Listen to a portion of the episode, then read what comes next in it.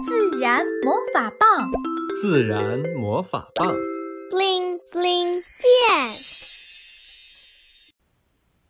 青蛙妈妈的一百个孩子去哪儿了？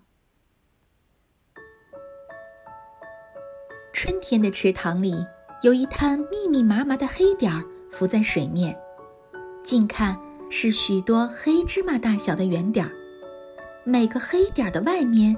罩着一个透明的小水球，小水球一个挨一个，紧密地连成片，这就是青蛙妈妈的卵。在这滩卵中，最靠近岸边的一小片，大概有成人两只手合捧起来那么大，那里是青蛙妈妈的一百个孩子。青蛙妈妈的卵每天都在变化，刚开始。黑点儿像句号一样圆，慢慢的长出了小尾巴，变成了逗号。它们在小水球里一天天长大，尾巴越来越长，眼看就要长成小蝌蚪了。可是池塘里的生活不是风平浪静的，一群鱼儿游过，几只乌龟造访，青蛙妈妈的卵就被吃掉了一些。最靠近岸边那一小片也不能幸免。现在，青蛙妈妈那一百个孩子还剩下九十个。终于，小蝌蚪长成了，圆圆的脑袋后面是扁扁的尾巴，它们紧挨着彼此，快速摇曳着尾巴，在池塘边自由游动，像一群跳动的音符。一对父子向池塘走来。孩子的手里拿着长长的抄网和水桶，他蹲在池塘边寻找着，忽然惊呼一声：“哇，好多蝌蚪！”说罢，他拿起抄网往水里掏，清澈的水一下子变得浑浊。男孩把抄网翻过来倒在地上，十几只蝌蚪在地上痉挛般跳动，仿佛着急地说：“我要水，我要水。”男孩撇掉水草和泥土，把蝌蚪一个个捡起来，放进盛水的塑料桶，然后他又拿着抄网往水里掏，一网又一网，乐此不疲地捞着。不一会儿功夫，小塑料桶就装满了大半。孩子看着桶里挤得密密麻麻、游个不停的蝌蚪，很是开心。拿好你的战利品，我们走吧。父子俩。离开了。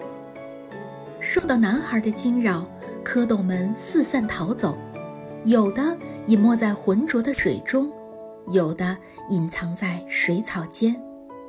现在池塘看上去就像炮火轰炸后的战场，池水浑浊，水草凌乱，岸边是抄网带上来的一滩一滩水渍和泥土。这几天，池塘陆陆续续迎来了好几波小客人，他们又带走了不少蝌蚪。这对于池塘里的蝌蚪来说，可真算是场大灾难。当然，最靠近岸边的那一小片也被波及了。现在，青蛙妈妈的那一百个孩子还剩下十个。又过了一天，赛弗和妈妈来到池塘边。赛弗蹲在岸边，细细地看着水面。妈妈，有蝌蚪！赛弗灵机一动，从包里拿出自己喝水的杯子，抓起了蝌蚪。蝌蚪比前几天长大了不少，又曾与好几个小朋友斗智斗勇。现在留在池塘里的都是蝌蚪中的武林高手。几个回合较量下来，赛弗竟一无所获。他抖擞抖擞精神。只见他慢慢地把杯子放进水里，埋伏在一只蝌蚪附近，屏气凝神，等待时机。突然，他迅速地往上一咬，成功了！妈妈，你看，我抓到了一只小蝌蚪。赛弗兴奋的脸都红了。这次他决定用手试试，可是手合捧的速度太慢了，水波一晃，蝌蚪就消失得无影无踪。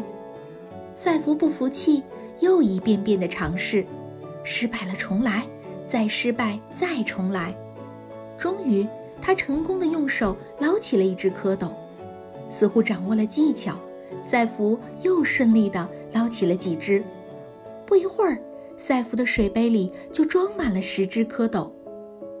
这时，妈妈说：“赛弗，我们要回家了。你看，小蝌蚪陪你玩了这么久，是不是也该送他们回家啦？”赛弗舍不得，一个劲儿的央求妈妈。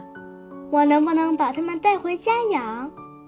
赛弗，你想想，蝌蚪去了我们家，只能生活在小瓶子里；可是在这里，它们拥有一整个池塘。可是我好喜欢小蝌蚪。赛弗还是舍不得。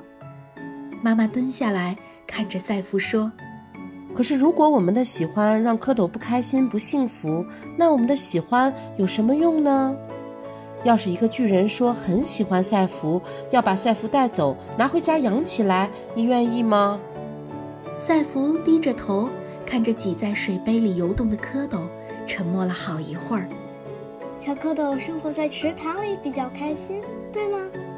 他小声地跟妈妈确认。妈妈笑着点点头。最后，赛福把杯子里的水全部倒进了池塘。小蝌蚪再见啦！谢谢你陪我玩。现在，青蛙妈妈的一百个孩子还剩下十个。虽然池塘里还有天敌虎视眈眈，岸边还有小朋友的捞网，但相信敏捷的小蝌蚪会努力生长，最终长成和妈妈一样的青蛙。加油呀，小蝌蚪！